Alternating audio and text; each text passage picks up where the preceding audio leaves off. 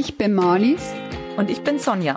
Und zusammen machen wir den Podcast QA Tittle Wir reden über aktuelle Themen im Bereich Software-Testing, Testmanagement und alles, was sonst noch dazugehört. Hallo Marlies. Hallo Sonja. Der Anlass für die heutige Folge ist der Global Accessibility Awareness Day, der ja am 18. Mai war. Und ich persönlich war vorher noch gar nicht in diesem Thema drin und hatte diesen 18. Mai auch gar nicht auf dem Schirm, habe aber dazu dann unter anderem von Line einen Post auf LinkedIn dazu gesehen und deshalb haben wir uns auch Line als Gast heute in die Folge eingeladen. Hallo Line. Hi, vielen Dank für die Einladung. Ich freue mich dabei zu sein. Wir freuen uns sehr, dass du heute dabei bist. Und dann lass uns doch gleich mal starten. Erzähl uns einfach ein bisschen mal was über dich. Wer bist du und welchen Beruf übst du gerade aus? Ja, gerne. Genau, ich bin Line, das kommt von Caroline. Ich bin Teamlead und Managerin UX bei der Appmatics GmbH im wunderschönen Köln. Appmatics ist eine Agentur, die vor allem auf Dienstleistungen aus der QA spezialisiert ist. Also wir machen viel funktionales und automatisiertes Testing von digitalen Produkten. Ich bin selber vor zweieinhalb Jahren dazu gekommen, um das Portfolio, um das Thema Usability und User Experience Beratung und auch Design zu erweitern und eben auch für unsere Kunden eben anzubieten. Das heißt, mein eigener Schwerpunkt liegt vor allem im UX Research und der Strategie beziehungsweise UX Management, aber auch dem Aufbau und der Leitung meines Teams. Genau. Sehr schön. Wie bist du überhaupt bei deinem Beruf gelandet? Also wir kennen das von uns. Bei uns selber war das nicht gerade geradlinig, wie man eben bei unseren Berufen dann letztendlich gelandet ist. Vielleicht magst du da mal ein bisschen was erzählen. Sehr gerne. Ja, ich würde auch sagen, geradlinig war es nicht, aber wenn man dann doch so zurückblickt, sieht man, dass doch irgendwie ein roter Faden sich durchgezogen hat. Ich habe ursprünglich mal Psychologie studiert und habe aber auch schon während meines Studiums darauf geachtet, hier berufliche und praktische Erfahrungen zu sammeln. Bin dann über Werkstudententätigkeiten beziehungsweise auch zwischen Bachelor und Master habe ich einfach mal ein Jahr gearbeitet, immer mehr zu Change Management und Digitalisierungsprojekten gekommen und dadurch einfach, sage ich mal, automatisch immer weiter dann auch in so eine Digitalbranche mit reingerutscht. So kann man es eigentlich fast nicht umgehen, dann auch zum Thema User Experience zu kommen, beziehungsweise Usability. 2018 habe ich dann nach meinem Studium nochmal entschieden, noch stärker in diese Richtung weiter spezialisieren zu wollen. Das heißt, ich habe damals dann noch ein Bootcamp besucht über drei Monate in Vollzeit, was in Barcelona war, wo ich dann mich zur UI-UX-Designerin nochmal zusätzlich ausgebildet habe und habe dann eben auch anschließend, als ich wieder zurück in Deutschland war, meinen beruflichen Schwerpunkt in Vollzeit quasi in die UX-Welt äh, und Beratung gesetzt. Seit Februar 2021 bin ich jetzt ja bei Appmatics, habe vor allem angefangen als Team of One, also wirklich am Anfang war ich die Einzige auf weiter Flur, musste erstmal auch Kollegen sogar erzählen, was wirklich jetzt hinter User Experience und Usability steckt ja, welche Methodiken und eben Frameworks dahinter verbergen. Mittlerweile haben wir das Appmatics Testing Portfolio damit erweitert, dass wir eben viel Usability Testing anbieten, aber auch dadurch, dass wir über Kunden angefragt werden, viele Designprojekte mit aufgenommen haben und mittlerweile eben auch Designprojekte beziehungsweise Themen, die eben Richtung Accessibility gehen. Und mittlerweile sind wir vier, beziehungsweise betreue ich vier Mitarbeiterinnen in meinem Bereich und wir haben fast eine 50-50, sage ich mal, Verteilung von Kundenprojekten, die eben mehr Richtung UX Research gehen und Usability Testing und auf der anderen Seite eben die UX Konzeption und das Design. Genau. Und im Design arbeiten wir da vor allem dann auch mit Produktteams gemeinsam daran, eben deren Produkte inhaltlich umzugestalten, die User Experience beziehungsweise die Bedienfreundlichkeit zu erhöhen. Ah, cool. Voll schön. Da muss ich kurz nachfragen, wie war der Aufenthalt in Barcelona? Das ist ja bestimmt auch aufregend, oder? Wenn man da drei Monate mal im Ausland verbringt. Ja, total. Für mich war es einfach irgendwie so eine sehr, sehr coole Zeit, weil das war zwar eigentlich ein bisschen lustig, sage ich mal, für den Lebenslauf hin, dass man quasi nach dem Studium dann nochmal eine Ausbildung sozusagen obendrauf setzt. Ich glaube, erstmal meine Eltern waren so ein kleines bisschen schockiert, dass ich nach einem fertigen Studium dann noch was machen wollte. Aber Für mich war das so ein Moment von nach dem Studium nochmal rauszukommen, die Gelegenheit gehabt zu haben, nochmal einen Schwerpunkt zu setzen. Ich hatte das Gefühl, ich komme äh, aus dem Psychologiestudium, habe viel zu viele Möglichkeiten, was ich machen könnte. Mhm. Ähm, und diese Ausbildung war ich dann nochmal so ein Aha-Moment, als ich das entdeckt habe. Inhaltlich hat es zu allem gepasst, was ich vorher schon gemacht habe und geliebt habe.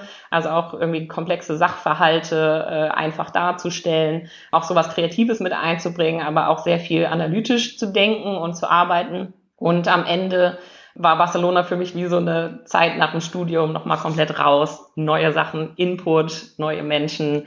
Die Stadt ist toll. Ja, es hat mir sehr, sehr viel gebracht. Ah, das glaube ich. Also ich kann es mir direkt vorstellen, wie schön das war. Mhm. Dann hätten wir noch eine Frage und zwar, was begeistert dich an deinem Beruf und der Arbeit bei Appmatics? Vieles an meinem Beruf vor allem einfach als Thema. Es ist für mich ein, ähm, also User Experience oder das Konzept der User Experience und die dahinterliegenden Prozesse des Human-Centered Designs sind wirklich Dinge, wo ich denke, da kommt so viel zusammen, was mir als Person wichtig ist. Irgendwie den Menschen in den Mittelpunkt zu stellen, bei Überlegungen, die man macht, sehr analytisch zu arbeiten, zu denken, daraus eben wertvolle Erkenntnisse zu gewinnen aus dem Verhalten von Menschen und das dann wiederum zu übertragen in, ja, in ein möglichst gutes Produkt, was am Ende eben intuitiv nutzbar sein soll. Das macht mir total viel Spaß und ich habe auch wirklich auch einfach das Gefühl, dass dieser Berufszweig eben viele Kompetenzen zusammenbringt, die ich vorher in anderen Kontexten schon gemacht habe und irgendwie angewendet habe, aber einfach äh, nie so richtig, sage ich mal, einen so einen wirklichen gebündelten Faden dazu hatte. Genau, und dieser Begriff des User Experience Designers, der bringt es irgendwie zusammen, bringt es auf einen guten Punkt. Und das macht mir sehr viel Spaß und hat mir irgendwie nach meinem Studium eben auch dann geholfen, wie so eine Identität sozusagen für mich zu finden. Genau, das heißt, ich würde eigentlich sagen, ich bin vorrangig passionierte UXlerin und gebe einfach mein Wissen total gerne weiter, treibe das Thema auch sehr gerne, ob es jetzt intern ist oder extern. Und deswegen war das tatsächlich auch ein ja, perfekter Start dann bei Appmatics, weil ich einfach die Möglichkeit bekommen habe, eben dadurch, dass ich diese Abteilung neu gegründet habe oder begründet habe, auf der grünen Wiese zu starten. Ich glaube, so eine Gelegenheit hat man sehr selten, ehrlich gesagt. Mhm. Und vor allem auch, weil User Experience oder die Konzepte, Methoden, die dahinter stecken, die haben zwar alle natürlich, sage ich mal, einen Framework, aber sie sind immer sehr, sehr unterschiedlich anwendbar im wirklichen Kontext von der Produktentwicklung. Und auch da fand ich es total spannend, mir zu überlegen, wenn wir diese Dienstleistungen oder Methoden aus der Sicht einer Agentur an unsere Kunden sozusagen anbieten wollen, wie müssen wir das wiederum framen, damit wir möglichst nah dran sind an dem, was unsere Kunden brauchen in diesem Themenfeld und gleichzeitig eben zu gucken, ja, wie können wir die eben ausgestalten? Wie können diese Methoden eben möglichst effektiv dann von uns durchgeführt werden, aber die Ergebnisse wiederum möglichst optimiert sein für unsere Kunden, dass die auch am Ende was damit anfangen können. Genau, das heißt, ich liebe auch so diese Schnittstelle zwischen Mensch und Technik, aber auch dieses sehr strategische Denken, übergeordnete, prozessuale. Das kann ich bei AppMatics sehr, sehr gut einbringen. Mir macht es da halt auch einfach Spaß, weil bei uns als Firma einfach auch die Themenvielfalt extrem hoch ist. Wir haben sehr, sehr viele unterschiedliche Kunden aus sehr, sehr unterschiedlichen Branchen. Das heißt, selbst wenn wir, sage ich mal, ein Produkt wie das Usability Testing sage ich mal, geformt haben als einen, einen Standard, wie wir das prozessual anbieten und was wir da machen im Rahmen dieses Usability Testings, ist jedes Projekt extrem anders, weil mal testen wir einen Grill, der mit einer App gesteuert wird, ähm, dann muss das Ganze inhaltlich irgendwie anders aussehen. Und ein anderes Mal führen wir Interviews mit Kindern durch, die irgendwie ein neues Spiel äh, testen sollen. Und ein drittes Mal, und das ist jetzt so ein bisschen die kleine Überleitung zu dem Thema, wo wir mit uns äh, heute mit beschäftigen wollen, oder wir testen eben Produkte mit Menschen mit Behinderung, um zu schauen, wie gehen die mit den Produkten um und kommen sie damit zurecht. Und alleine das schon, und das ist, sage ich mal, nur gemünzt auf eben das die eine Methode, Usability Testing, ist halt eine unfassbare Vielfalt, die wir da haben jeden Tag. Uns ist es auch super wichtig, dass wir auf jegliche Kundenanfragen so reagieren, dass wir auch immer wieder die, die beste Lösung finden. Also wir passen uns eigentlich ständig an, beziehungsweise verändern auch immer wieder unsere Herangehensweisen und Der letzte Punkt, der mir tatsächlich noch wichtig ist, bei Matics sind wir alles sehr junge Mitarbeiter. Das kann manchmal ein kleines bisschen anstrengend sein. ähm, auf der anderen Seite finde ich ehrlich gesagt, überwiegen wirklich die Vorteile. Wir haben im funktionalen Testing über 150 Werkstudierende, die dort als geschulte Tester arbeiten. Und auch das bringt ehrlich gesagt für mich und in meinem Bereich in der User Experience sehr, sehr viel Potenzial weil wenn wir Konzepte entwickeln oder erste Scribbles und Ideen haben, können wir die sofort vertesten, ohne dass wir jetzt einen krassen Aufwand betreiben müssen, irgendwie von externen Menschen zu finden, sondern wir können wirklich erste Ideen äh, dadurch testen, dass wir zu den Leuten an die Schreibtische gehen und sagen, hier könnt ihr mal kurz mhm. schauen, äh, wie, wie klappt das so. Ähm, und der zweite Vorteil ist, finde ich, auch dadurch, dass wir so eine junge Mitarbeiterstruktur haben, dass grundsätzlich einfach viel Bereitschaft für Wandel, Anpassungsfähigkeit, Energie, Motivation mhm. da ist. Und es bringt irgendwie so einen konstanten Drive irgendwie rein, ähm, der ja Weiterentwicklung, sage ich mal, begünstigt. Also ich finde, es klingt unglaublich spannend, was du erzählst und auch unglaublich komplex, ehrlich gesagt. Also sehr, sehr, sehr vielfältig. Und ich, was ich wirklich schön finde, ist, man merkt wirklich die Begeisterung von dir ähm, für dieses Thema. Also das spürt man richtig, deine eigene Energie, wenn du das erzählst. Also finde ich richtig schön. Und wenn du, du hast vorhin die Branchen erwähnt, vielfältige Branchen. Weißt du, ähm, spontan gibt so eine Branche, die am häufigsten vertreten ist? Ähm, unterschiedlich. Also wir haben so ein paar Schwerpunkte, würde ich sagen. Mhm. Ähm, einmal sind es öffentlicher Nahverkehr, also da haben wir tatsächlich relativ mhm. viele mhm. Kunden. Liegt, glaube ich, auch daran, dass die vor allem sehr, sehr hohe Regularien haben, die die einhalten müssen, mhm. auch was jetzt, sage ich mal, QA-Standards angeht. Wir haben aber auch nochmal einen Schwerpunkt, der, ja, ich sag mal so Richtung äh, Medien, mhm. Nachrichten, solche Richtungen quasi geht was haben wir noch? Also wirklich, es ist so vielfältig, dass man fast gar nicht sagen kann, was so die, krassesten Schwerpunkte sind. Dann natürlich E-Commerce, ne, also quasi mhm. Shopsysteme, genau, und auch so Krankenkassen, also alles, was sozusagen Richtung ähm, ja, Health oder E-Health oder sowas geht. Ja. ja. Genau, du hast es ja vorhin schon angesprochen. Wir wollen uns ja heute über Accessibility unterhalten. Was versteht man denn eigentlich genau unter Accessibility? Ja, genau. Das ist irgendwie immer so ein bisschen sperriger Begriff, finde ich ehrlich gesagt auch. Im Prinzip geht es darum, dass Accessibility quasi die Übersetzung von Barrierefreiheit ist oder Barrierearmut. Ja, es ist für uns ein sehr, sehr wichtiges Thema, weil es irgendwie immer mehr auch angefragt wird und eben auch immer wichtiger wird. Laut WHO gibt es tatsächlich sogar mittlerweile 15 Prozent oder ist klar, dass weltweit etwa 15 Prozent der Bevölkerung mit irgendeiner Form der Behinderung lebt. Ähm, entsprechend heißt das, dass wirklich eine unfassbare oder beträchtliche Anzahl von Menschen auf barrierefreie Websites und Apps halt einfach angewiesen sind. Ähm, und wir merken das auch, dass das immer wichtiger wird, auch für unsere Kunden, da eben mit in das Thema einzusteigen. Beim Thema Accessibility, also soweit ich mich da eingelesen habe, gibt's ja gewisse Komplexität, sagen wir mal so, und äh, unter anderem die ganzen Standards, die es da so gibt. Magst du uns da vielleicht mal drüber aufklären? Also du hast unter anderem in deinem Post diese Abkürzung verwendet, WCAG und BITV.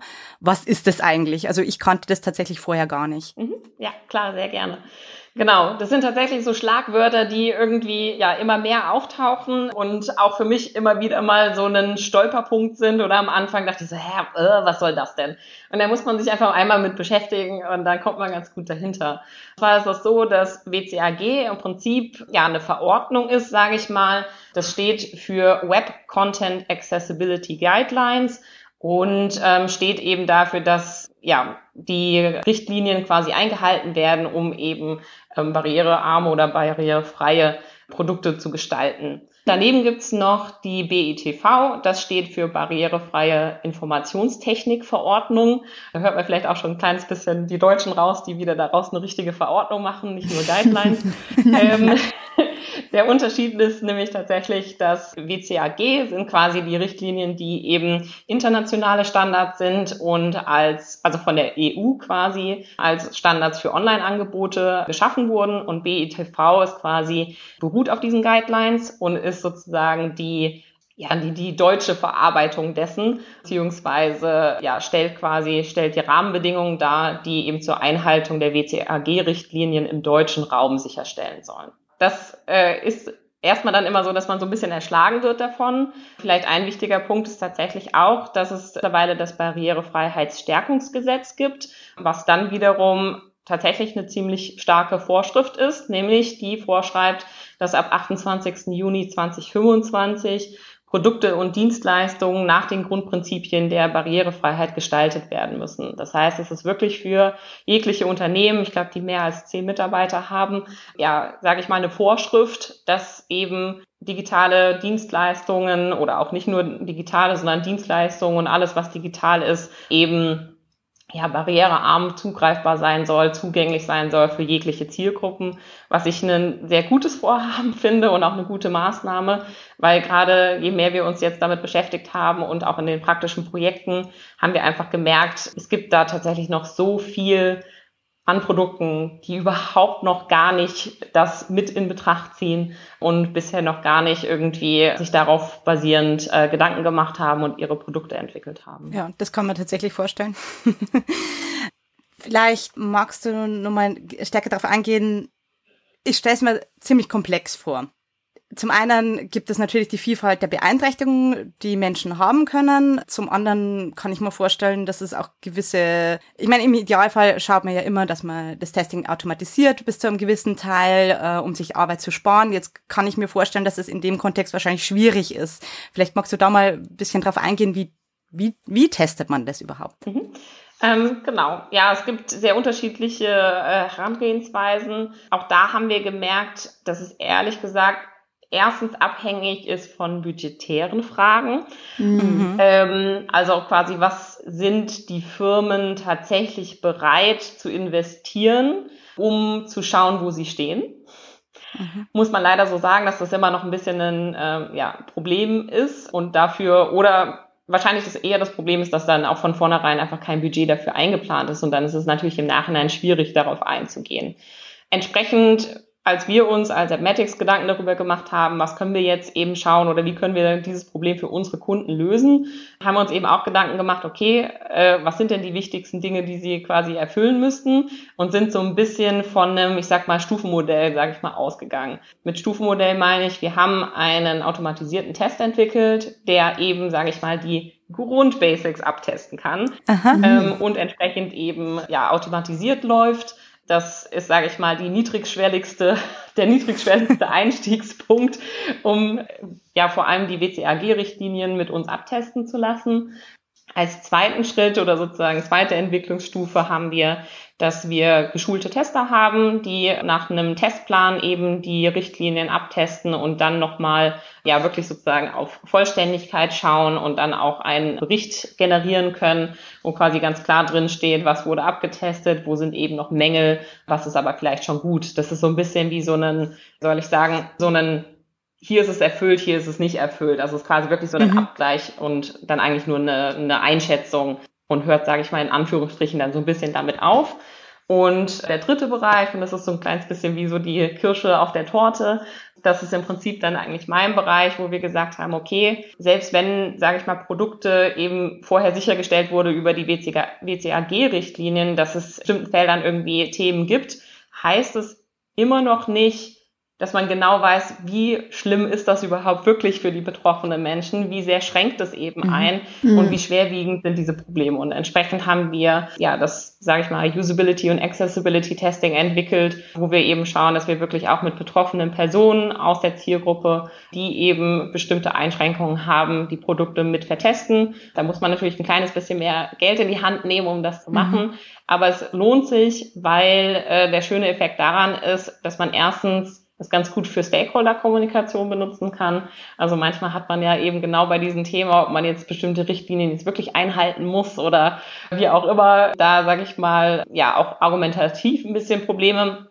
Das kann man sehr gut damit lösen, dass man eben Leute dabei beobachtet, wie sie eben daran scheitern. Mhm. Ähm, und so ein bisschen der, der zweite Punkt, den ich da vor allem als Vorteil sehe, ist selber, also es schärft nicht nur das Auge für, sage ich mal, die Produktentwicklung, sondern es verändert einen selber sogar als Mensch. Also ja, ich gehe quasi jetzt schon anders durch die Welt weil ich mhm. Menschen gesehen habe, wie sie mit digitalen Produkten umgehen, wenn sie im Rollstuhl sitzen mhm. oder wenn sie blind sind. Und also genau, alleine dieser Transfer, sage ich mal, von den Ergebnissen, den man, die man da rausziehen kann, sehr wertvoll. Und Teil dessen äh, unserer Beratungsleistung dann auch beim Usability Testing ist, dass wir bei der Auswertung schauen, welche Ratschläge würden wir noch mitgeben und quasi äh, unser angeeignetes Expertenwissen, was wir dann auch aus anderen Projekten und Testings mit haben, dass wir die da quasi mit einbringen. Also es ist ein bisschen mehr dieser beratende Aspekt, sage ich mal,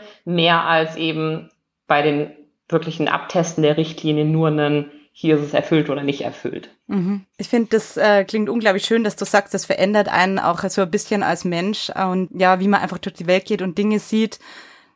Da, also ich denke, das gibt der eigenen Arbeit einfach nochmal eine ganz andere Bedeutung, als wir machen jetzt nur Testing sozusagen, also sondern einfach wirklich einen größeren Wert. Also finde ich total schön. Voll, ja. finde ich auch. Was war dann bislang in dem Bereich dein Lieblingsprojekt? Also gibt es da ein Lieblingsprojekt und wie seid ihr das Thema angegangen? Mhm.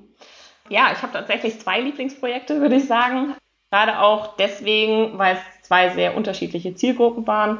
Ihr hattet es ja eben auch ganz kurz mitformuliert. Es ist tatsächlich so, auch wenn man jetzt sich, sage ich mal, wenn man denkt, es wäre jetzt eine geschlossene Zielgruppe Menschen mit Behinderung, es stimmt nicht, weil auch da gibt es eine extreme Vielfalt von, welche Einschränkungen haben die Menschen. Und entsprechend, äh, genau, habe ich deswegen so ein bisschen zwei Lieblingsprojekte mitgebracht, die beide auf sehr unterschiedliche Themen eingezahlt haben. Zum einen war das eine, dass wir eine App getestet haben, die eine, ich versuche es zu umschreiben, eine Mediathek mit Sportnachrichten ähm, umfasste. In dieser App wussten wir im Vorhinein, da waren schon quasi die WCAG-Standards abgetestet worden und es war klar, es äh, liegen erhebliche Mängel vor. Vor allem, wenn es um die Darstellung oder die Übersetzung quasi in Screenreader geht. Es war aber nicht klar, was bedeutet das wirklich eben für diese Zielgruppe eben von seheingeschränkten Menschen. Kommen die tatsächlich gar nicht damit klar oder ja, gibt's ne, sozusagen, welche Aspekte sind eben die, die schwierigsten und was müsste das Produktteam dann eben am schnellsten daran verändern oder was sollte sozusagen die höchste Prio haben. Und wir sind es dann so angegangen, dass wir ähm, geschaut haben, ja, was heißt eben überhaupt seheingeschränkt, beziehungsweise auch da gibt's halt wirklich eine, eine Range von, wie seheingeschränkt sind Menschen, bis hin zu wirklich vollständig blind. Wir haben dann geguckt, dass wir eine gut gemischte Gruppe finden von acht Personen, äh, die die App eben testen. Die Anzahl von acht haben wir tatsächlich auch gemacht, weil die App unfassbar umfangreich war. Wäre die etwas weniger umfangreich gewesen, hätte man wahrscheinlich auch mit fünf Interviews gut, ja, gut schon Ergebnisse generieren können. In dem Fall war aber klar, wir wollen so viele Inhaltsbereiche uns angucken. Ähm, und wir müssen auch darauf achten, dass eben Menschen mit Einschränkungen jetzt nicht Interviews von 90 Minuten machen können, weil das unfassbar mhm. anstrengend ist, auch mit dem Screenreader vor allem total anstrengend ist.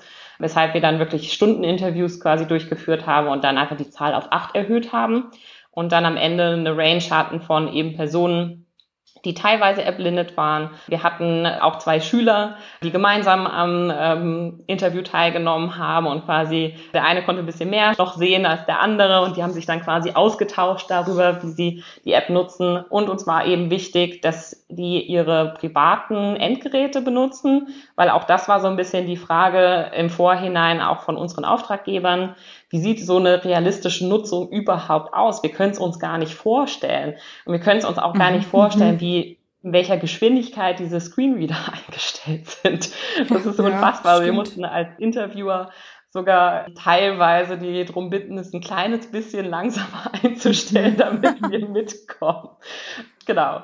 Und da war irgendwie spannend, Wir haben das in einer Kooperation gemacht mit hier in Köln gibt es das Pixel Labor. Pixel Labor ist für oder hat sich auf die Fahne geschrieben, eben digitale Teilhabe zu fördern, ist von der Diakonie Michaelshofen mitgefördert und die haben ähm, ein Labor, was, sage ich mal, auch reguläre Öffnungszeiten hat, wo eben Menschen mit und ohne Behinderung hinkommen können und sich eben zu digitalen Produkten, ähm, ja, sage ich mal, Beratung holen können. Die haben aber auch eben ein Netzwerk an, ja, natürlich an anderen Stellen, an Schulen, ähm, aber auch anderen, ja, ich sag, Förderprojekten, Menschen eben mit Behinderung, über die wir dann auch an die Zielgruppe gekommen sind und uns quasi es war nämlich dann auch wichtig, dass wir Laborräume haben, die zugänglich sind. Also wo quasi wirklich keine Barrieren auch alleine schon beim Zugang zu diesem Labor quasi äh, vorhanden waren. Genau, das war so der eine Schwerpunkt, wo wir eben vor allem auf Screenreader geguckt haben und eben diese unfassbare Menge an Informationen aus der App getestet haben. Und das andere, zweite Lieblingsprojekt von mir ist für einen Anbieter von öffentlichen Nahverkehrsmitteln. Die haben ja sehr, sehr krasse Vorschriften, wie sie eben das Thema Barrierefreiheit einbringen sollen. Entsprechend war es für die auch nochmal wichtig, ihre App zu vertesten. Die App selbst war dafür da, dass man sich in einer Großstadt einen Fahrstuhlersatz buchen kann. Also bedeutet, mhm. wenn man quasi in der U-Bahn unterwegs ist und an der Station auskommt, wo es keinen Fahrstuhl gibt, dass man dann über die App quasi äh, herausfinden kann, wo ist der leichteste Weg, um zu einer Station zu kommen, wo man dann eben den Fahrstuhl benutzen kann beziehungsweise hat die App dann auch innerhalb der App quasi angeboten, dass man sich teilweise auch einen, äh, einen Taxi sozusagen buchen konnte, um eben zu einer bestimmten Station dann sozusagen die, die Strecke zu überbrücken, um dann dahin zu kommen, wo eben ein Fahrstuhl dann vorhanden ist. Da war die Zielgruppe dann nochmal wieder komplett anders. Also da war wirklich der Fokus dann eben darauf, auf die Fragestellung, okay, wie fühlen sich überhaupt Menschen, die jetzt zum Beispiel in so einer Situation sind, an der U-Bahn-Station stehen vor diesem Fahrstuhl, der ist mhm. jetzt kaputt und was macht man überhaupt? Und im schlimmsten Falle steht sogar noch irgendwie jemand hinter einem und motzt rum und man weiß irgendwie nicht, wie man da wegkommt und ist unter so einer sehr starken Stresssituation. Und da haben wir dann gemeinsam mit den Kunden definiert, wer die Zielgruppe für so eine Anwendung überhaupt ist. Und da fand ich eigentlich auch spannend, dass es jetzt, sage ich mal, nicht nur die offensichtlichen Zielgruppe ist von Menschen, die im Rollstuhl sitzen, sondern auch ältere Menschen, die nicht mehr so gut laufen können, die vielleicht ähm, Gehunterstützung benötigen, ob es jetzt ein Stock ist oder ein Rollator oder irgendwas, mhm. aber auch Mütter ja. oder Väter mit Kinderwägen. Mhm. Ja, und da haben wir dann tatsächlich auch geguckt, da haben wir am Ende auch mit acht Leuten getestet, um genau diese Range auch wieder abdecken zu können und haben eben mit älteren Personen mit Geheinschränkungen gesprochen, mit, ja, in dem Fall tatsächlich zwei Müttern und dann eben auch noch eine Dreier- oder fünf Personen, die dann nochmal eben mit Rollstuhlen, auch da mit unterschiedlichen Einschränkungen. Einer war sogar ein bisschen kognitiv mit eingeschränkt. Da haben wir auch geguckt, dass wir da auch immer noch sozusagen eine, eine, eine Range, sage ich mal, mit abgedeckt mhm. haben. Genau. Krass, das ist wirklich ja, wow. ja, total spannend. Ja. Wahnsinn. Mhm.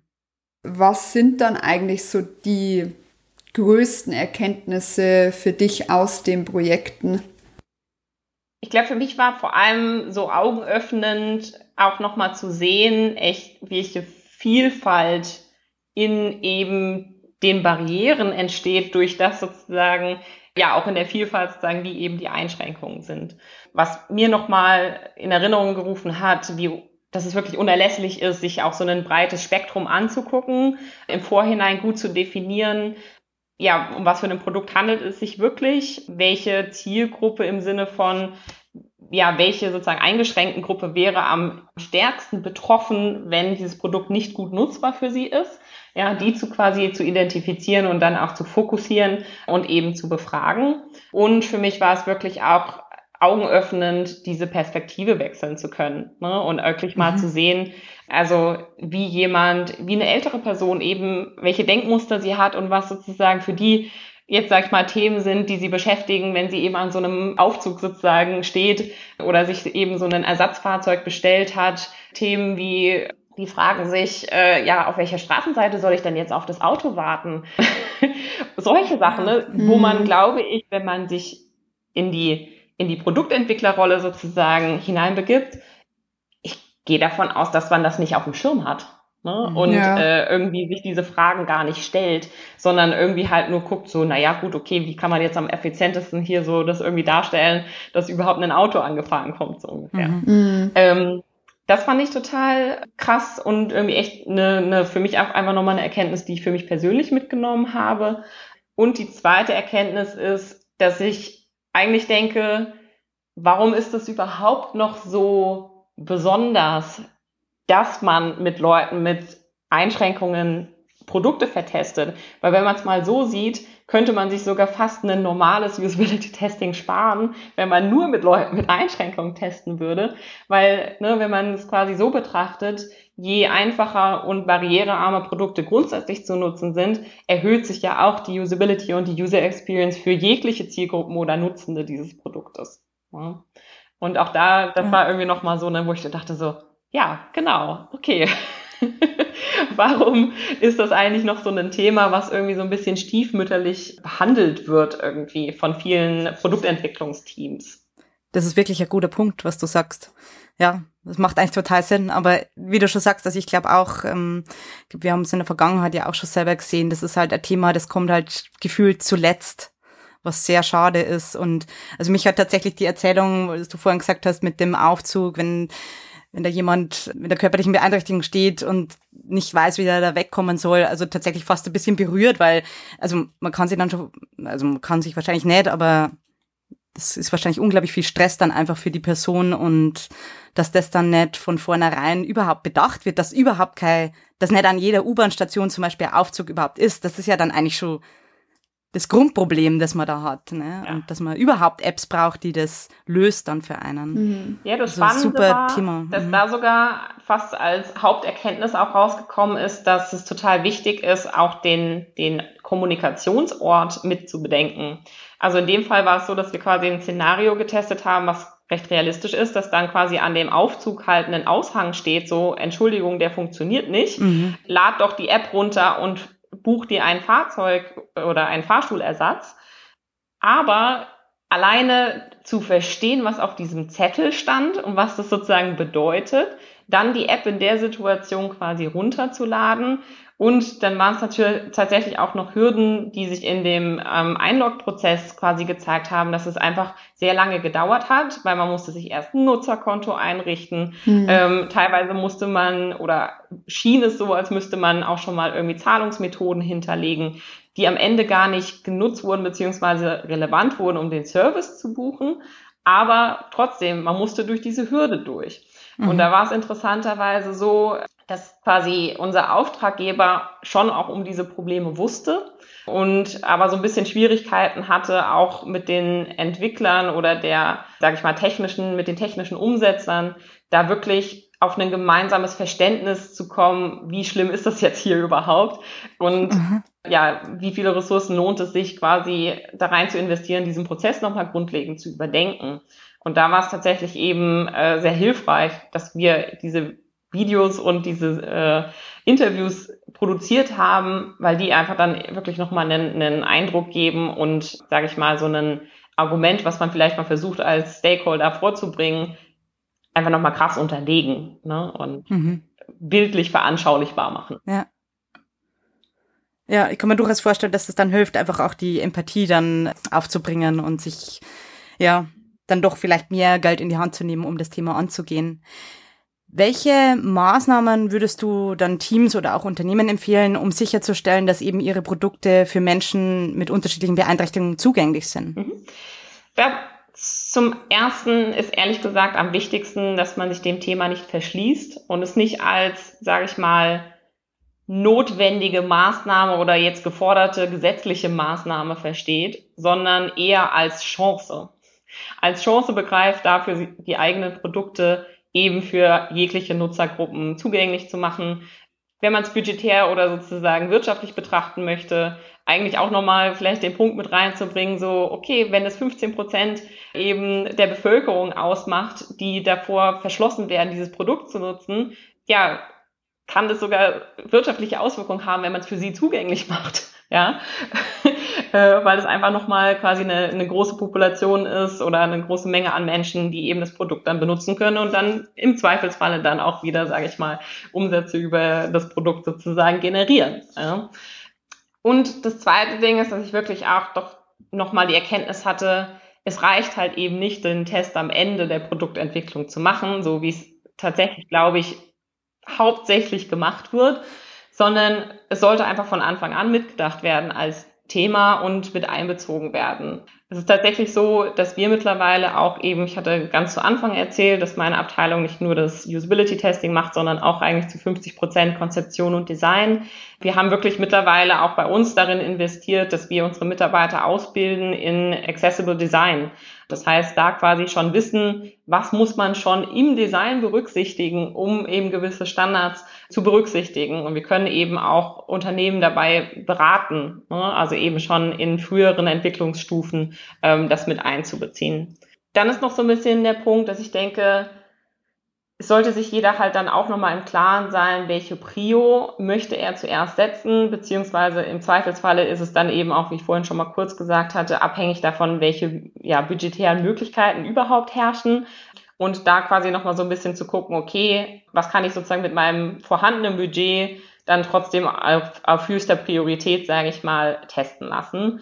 Und dann kann man eben niedrigschwellig anfangen, ne? ob man jetzt schon mal einen automatisierten Test macht. Immerhin macht man schon mal einen automatisierten Test und weiß ja. schon mal, ungefähr in welche Richtung es geht. Ja, mhm. ähm, ja oder ob man jetzt eben, sage ich mal, so ein bisschen diese mittlere Stufe wählt, wo man wirklich nochmal geschulte Tester drüber laufen lässt. Auch das sind ja, sage ich mal, Menschen, die auch mitdenken und, sage ich mal, über das Automatisierte hinaus nochmal so ein bisschen eine, eine menschliche Perspektive mit reinbringen können. Und auch da sind bei uns die Tester darauf geschult, da möglichst viel Expertise eben auch schon von sich quasi aus mit reinzubringen.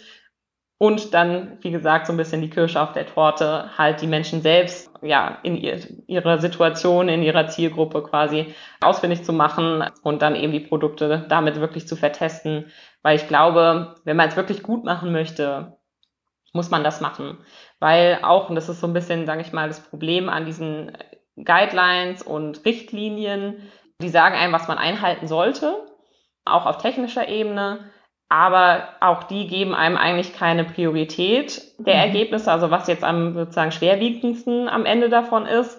Und sie geben einem auch ehrlich gesagt nicht wirklich Richtlinien oder Hinweise dazu, wie man es jetzt besser macht. Also man kann mhm. sozusagen testen mhm. und feststellen, was das Problem ist, aber die Lösung habe ich noch nicht davon. Mhm. Ja, das ist dann eigentlich ja auch nur die halbe Miete. Also ich weiß zwar dann, es gibt ein Problem, aber wie ich jetzt gut damit umgehe, ähm, wäre auch interessant zu wissen. Du bist ja jetzt schon ein bisschen darauf eingegangen, was ihr bei Appmatics für Leistungen anbietet. Wenn man jetzt da interessiert wäre, wie würde man eigentlich mit euch Kontakt aufnehmen oder euch buchen? Kannst du da noch was dazu sagen? Ja, gerne. Genau, zum einen natürlich über unsere Webseite, über appmatics.de. Da ist eigentlich auch alles nochmal beschrieben, was ich gerade so auf der Tonspur erzählt habe. Und da gibt es natürlich dann auch die Möglichkeit, über das Kontaktformular direkt an unsere Sales-Abteilung Kontakt aufzunehmen. Genau, ansonsten, so wie ihr mich ja über LinkedIn angeschrieben habt, können Hörer dieses Podcasts natürlich mich auch auf LinkedIn anschreiben. Man findet mich unter Caroline Hotze. Genau, gerade bei diesem Thema bin ich sehr, sehr gerne bereit, dann irgendwie Fragen auch zu beantworten. Und ansonsten ist es normalerweise so, dass wenn sich eben Firmen oder Unternehmen bei uns melden mit einem Testing-Anliegen, das eben erstmal bei uns über den Vertrieb quasi geht, ein Erstgespräch stattfindet, dann meistens auch schon direkt irgendwie mit der Fachabteilung. Also das heißt, wenn im ersten Schritt schon so ein bisschen abgeklopft ist, in welche Richtung soll es denn gehen? Ne? Also ist es sozusagen das unterschwellige oder das niedrigschwellige automatisierte Testing. Dann geht es bei uns quasi im Zweifelsfall dann in den Fachbereich von der Testautomatisierung. Das heißt, dann würde eben ähm, eine Ansprechperson aus dem Fachbereich dann mit in das nächste Kundengespräch mit reingehen. Andersrum, wenn quasi von Anfang an klar ist, es geht wirklich darum, eben Menschen dabei zu beobachten, dann würde das eh sehr schnell zu mir durchgestellt werden, wäre dann auch mit in den Erstgesprächen mit dabei. Wir machen das immer extra so, weil natürlich auch aus unseren Fachbereichen heraus sozusagen ja unterschiedliches Wissen beziehungsweise Anforderungen quasi auch dann erstmal erhoben werden müssen. Ne? Also sozusagen, ich mhm. stelle die richtigen Fragen dann, ich kann gemeinsam mit den Kunden zusammen halt die Zielgruppe wirklich definieren, auch so die Testsituation schon mal abstecken. Ja, was braucht man? Wie, muss das Labor aussehen? Solche Dinge äh, sind halt wirklich auch bezogen auf das Einladen von Menschen mit Einschränkungen total wichtig. Und das ist dann gerade auch als Basis, damit wir ein gutes Angebot schreiben können für die Kunden, einfach wichtig, dass wir solche Rahmenfaktoren dann einfach von Anfang an wissen. Ja, super. Vielen Dank für den ganzen Einblick, den du uns heute in das Thema gegeben hast. Ich fand super spannend, mal zu hören, wie das Ganze eigentlich abläuft und was sich eigentlich unter dem Begriff Accessibility versteckt. Und ich kann nur sagen, also meinen persönlichen Horizont hast du definitiv heute erweitert. ja, ich finde, man hat da richtig Lust bekommen, das Thema in der, im eigenen Unternehmen einfach stärker in den Fokus zu nehmen. Und ja, und jetzt weiß man ja, wen man kontaktieren muss, wenn man da fachlichen Input dazu braucht. Also mich hat sehr gefreut, dass du dir heute die Zeit genommen hast, zu uns zu kommen in den Podcast und dein Wissen mit uns zu teilen.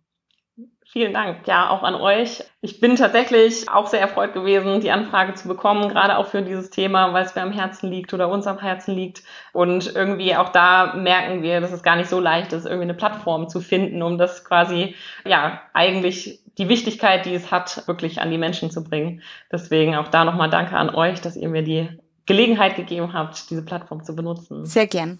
Ja, das war wirklich ein super schönes Gespräch und wie Sonja vorhin auch schon erwähnt hat, ich finde, man merkt richtig, wie du für das Thema brennst. Also es hat voll Spaß gemacht, dir zuzuhören und war wirklich cool. Danke.